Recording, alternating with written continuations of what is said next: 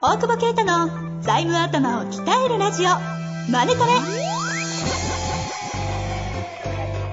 ビジネスにおいて欠かせない財務戦略ポッドキャスト「財務頭を鍛えるラジオマネトレ」では財務のスペシャリストである税理士の大久保啓太が経営者をはじめビジネスパーソンが知っておくべき財務やお金に関わる情報をちょっと辛辣ながらも分かりやすく解説します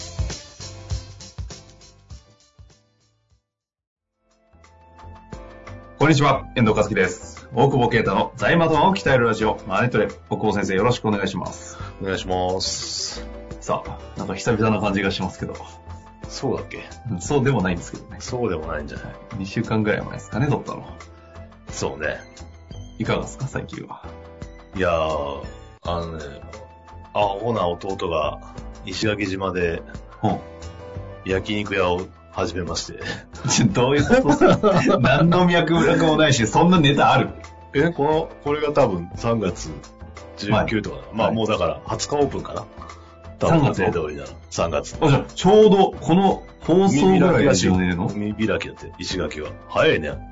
いいっていうか、ちょっと待って、話が全然ついてこ ない。え、ちょっと待ってどういうことですか 石垣島のはい。にある焼肉渡辺っていう 石垣牛の店をほあう。の事業譲渡しっていうか前、うん、事業譲渡したのよへぇで譲り受けたあ、じゃあ、おオーナーとしてってことですかそうそうそうそうあなんだ、俺、住み込むのかと思ったわ。住み込んいやいやいや、ちょっと名前今出そうになったけど、 あの方なら行きそうだなと思って。住み込んだらね半グレだと思われるでしょ あ、そっち。あ、そういうこと、オーナーとして自業譲渡を受けて、そうそう向こうに牛ので焼そうそう肉渡辺渡辺大久保に変えないんですかなんで なんで事業譲り受けした意味ないよ。そんな知らんブランドで。 しかもちょっとまずそうだし。 焼肉の大久保ってすごいココリアの匂いする。ちょっと行きたい。結構行きたい。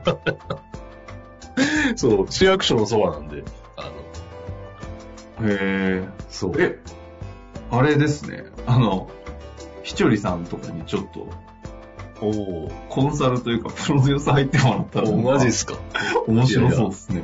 結構なんかね、知られてる店で、コロナ前とかは結構、ま、あの、いっぱいあったみたいなんだけど、コロナでやっぱり、だいぶ外国人も観光客も来ないから、あ落ち込んで、まあそれでちょっとや、あの、前のオーナーがやる気なくなったところを、こっそり買えったみたいな。ーえいちょっと石垣島情報あるってことですか石垣島って飲食の、ここやっぱ、ちょ絶対そうですよね。ほぼインバウンドですもんね。インバウンド、まあ、い今は日本人観光客も結構来てるみたいだけあ、ど、戻ってるんですかそう、本当は1月オープンしようと思ったんだけど、緊急事態入って、やっぱ、んはバタっていなくなったから、あいはーあと内装とかやり直して、事業譲渡契約とか作 ったもん。い。弟のために。 それなんか、事業譲渡とか言うからあれですけど、いいい兄ちゃんの話だね。交渉したもんだって。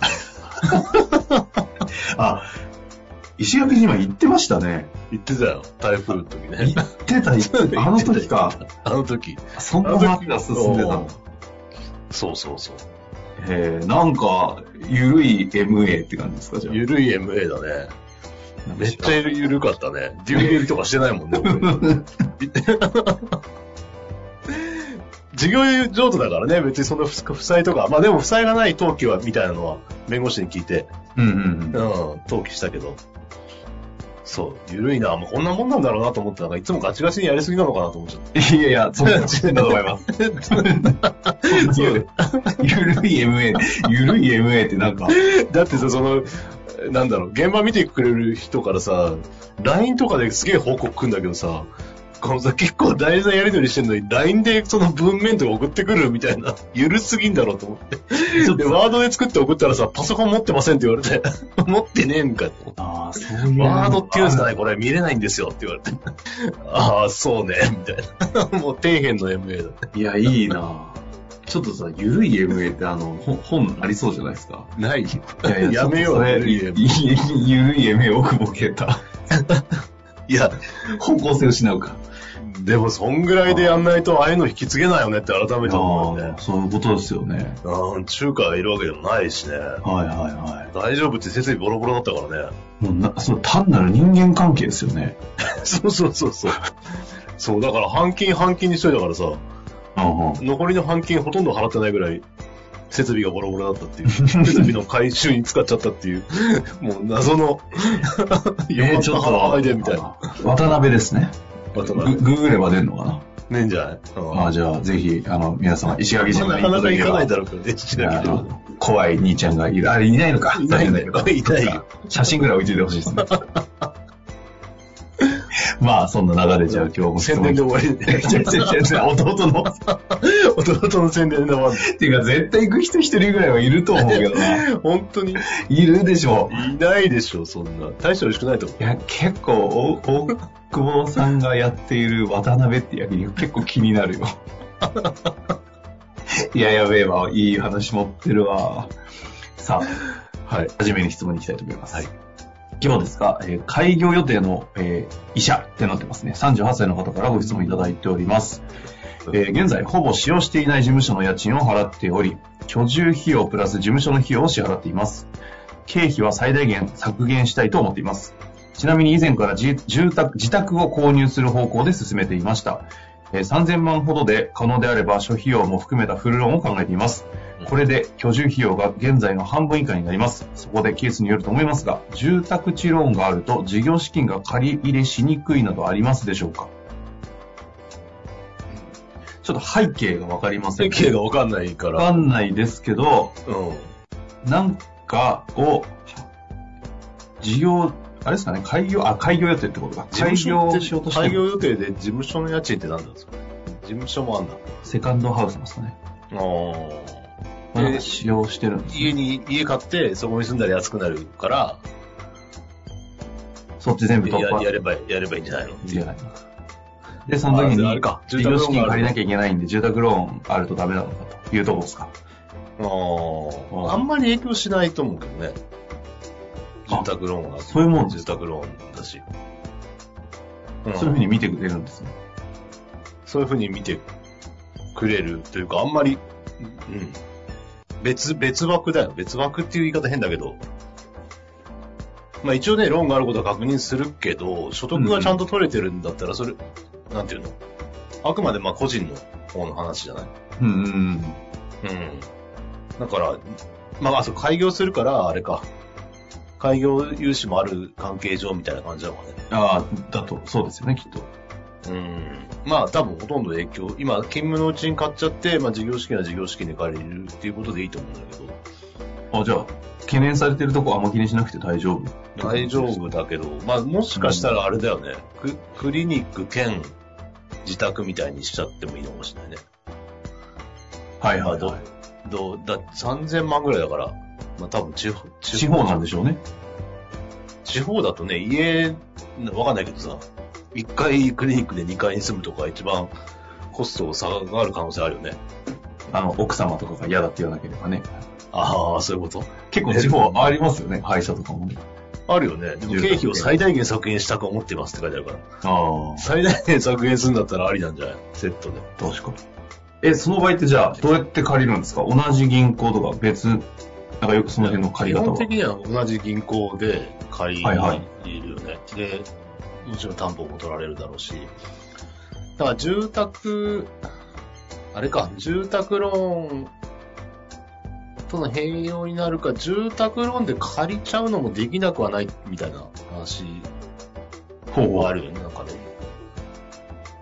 そのじゅ、まあ、うんだから店舗部分がちっちゃくて、ほとんど住宅で、あとその店舗と、店舗っていうか、だから今でいうその委員と住宅が室内に移動できる。だから1階と2階ならまあ移動できるんだろうから、うんうんうん。兼用住宅。なんかへ、併用っていうのは外で行き来するみたいな。それはダメなんだけど。兼用のだと可能性はある。ただまあ、半分以下になるからね、クリニックの方が大きくなりそうだもんね。だからまあ、そその、そうやって該当させて全体を、まあ、住宅ローン、プラット35に該当させるとか、まうんうあ、しない場合は、その住宅の部分だけ、そっち、えっ、と、住宅ローンで借りて、そうじゃない部分をまあ、事業で借りるみたいな。そのいやなる概概念的に併用と兼兼用兼用うん。な兼でしたっけ兼用はだから、そう。な中が繋がってないの。あっていうのがあるああそうそうそんなのがあるんですねうんうん。そうそうそう。だ繋がってるけど、外側でしか行き来できないみたいな。はあ。で、その場合だとあんまりないと思うけどね。大体中で繋がってるはず。繋がって、まそういあうこわとかんない。なんかパン屋さんとかでこう、自宅という横並びでみたいなとこああもしかしたらあるかもしれない。あうんまあ、あまりそうですもう条件によるから。っていうか、まあ、建てんだったら、なんか要件にね、該当するように建てるのか、まあ、銀行に相談して建てるんだろうから、うん、まあ、住宅ローンの部分と事業用の部分で合わせて、なるほど。うん、まあ、そうなると事業用資金に影響すするか。うん通常全然別であればね、あんまり言われることはないといううんうん基本的にそう、フラット35とか、その国の方の保証で入ってるから、住宅の方。うん。なので、そんなに気に一般的にはされない。ただ、なまあ、るほうん。どですね。この人、開業予定ってことであれば、そういう可能性もあるのかな、みたいな。ああ。あの、なんか、お医者さん免許持ってると借り入れはやっぱしやすいみたいなのって。これ完全にあの、えーしし趣味範囲のあいのや質でも問なんですけしやすいでしょだどっ、てやっぱそうですよね。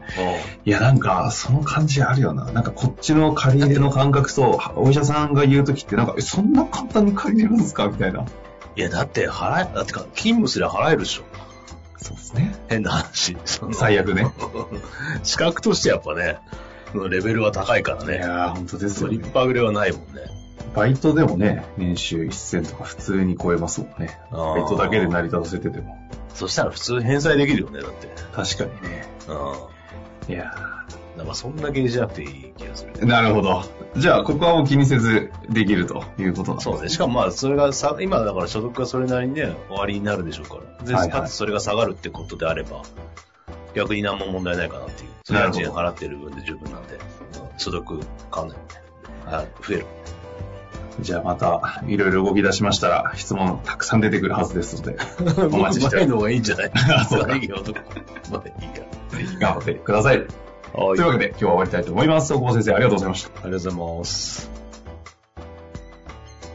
本日の番組はいかがでしたか番組では大久保携帯の質問を受け付けておりますウェブ検索で「税理士カラーズと入力し検索結果に出てくるオフィシャルウェブサイトにアクセスその中のポッドキャストのバナーから質問フォームにご入力くださいまたオフィシャルウェブサイトでは無料メルマガも配信中ですぜひ遊びに来てくださいね